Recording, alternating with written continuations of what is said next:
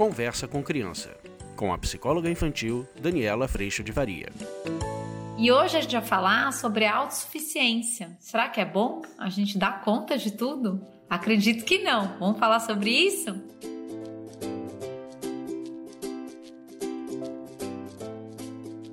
A gente também pode se encontrar pelo Instagram. Também você pode fazer download do aplicativo, que estão nas lojas de celulares de aplicativo. E também a gente pode estar juntinho no podcast. Eu não posso deixar de te convidar para vir fazer parte do curso online. O site é educaçãoinfantilonline.com onde a gente aprofunda e caminha junto, bem pertinho, para tratar de todos esses pontos que eu costumo trazer aqui no YouTube. Lá a gente vai estar tá caminhando um dia de cada vez, se dando todo o apoio e o acolhimento também.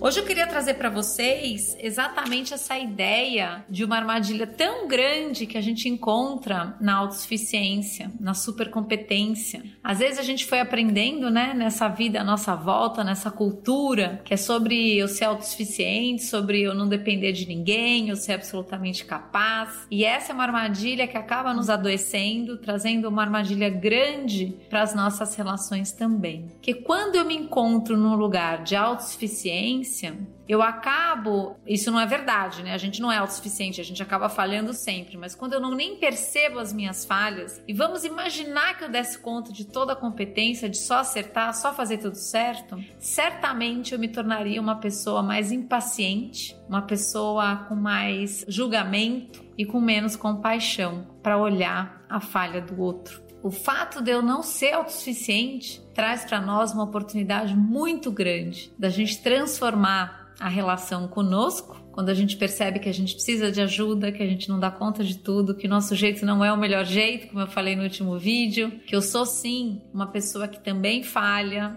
isso faz crescer a humildade, a compaixão, a possibilidade de perdão e principalmente a possibilidade de aprender.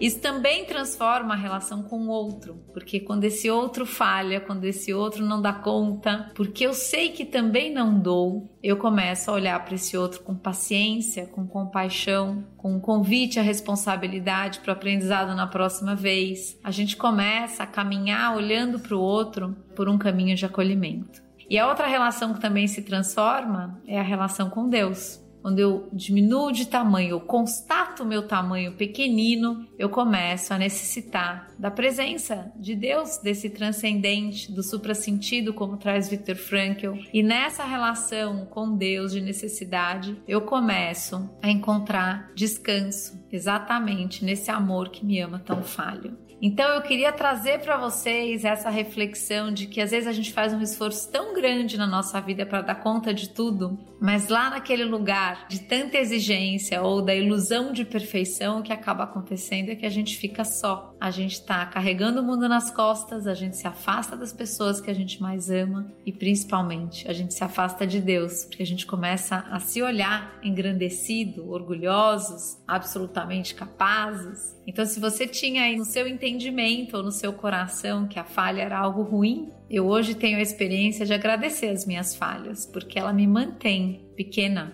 E a hora que eu sou pequena, eu sou capaz de fazer grandes coisas, exatamente porque eu não me engrandeço, exatamente porque a gente tem a oportunidade de pedir ajuda, de fazer junto e de não fazer só.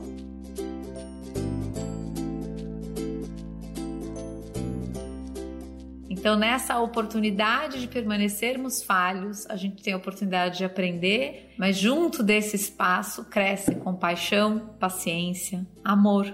A gente reconhece o amor que a gente recebe primeiro e que nos ama assim. A gente pode reconhecer a oportunidade de amar o próximo, apesar das suas falhas, já que eu também sou tão falho, e a gente pode também amar nós mesmos, mesmo tão pequenininhos, e ter a coragem, né, nessa vulnerabilidade tão grande de aprender. Então, se você estava se exigindo saber de tudo ou dar conta de tudo, saiba que lá nesse lugar que nunca chega, a gente tem, na verdade, solidão, sobrecarga, peso e às vezes a gente que coloca o amor nessa condição e no nosso mérito.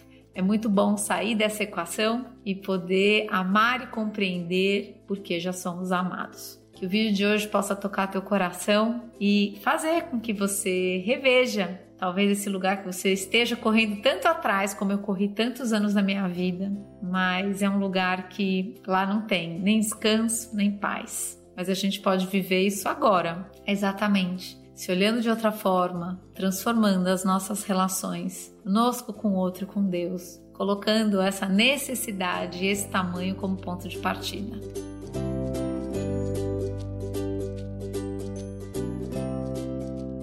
Eu agradeço muito a Deus por todo o amor que Ele trouxe para minha vida e todo o colo e a oportunidade de aprendizado que eu recebo em toda falha. E agradeço muito a tua presença aqui. A gente se vê na próxima. Tchau, fica com Deus. Você acabou de ouvir Conversa com Criança, com a psicóloga infantil Daniela Freixo de Faria. Mande seu e-mail para conversa@danielafaria.com.br.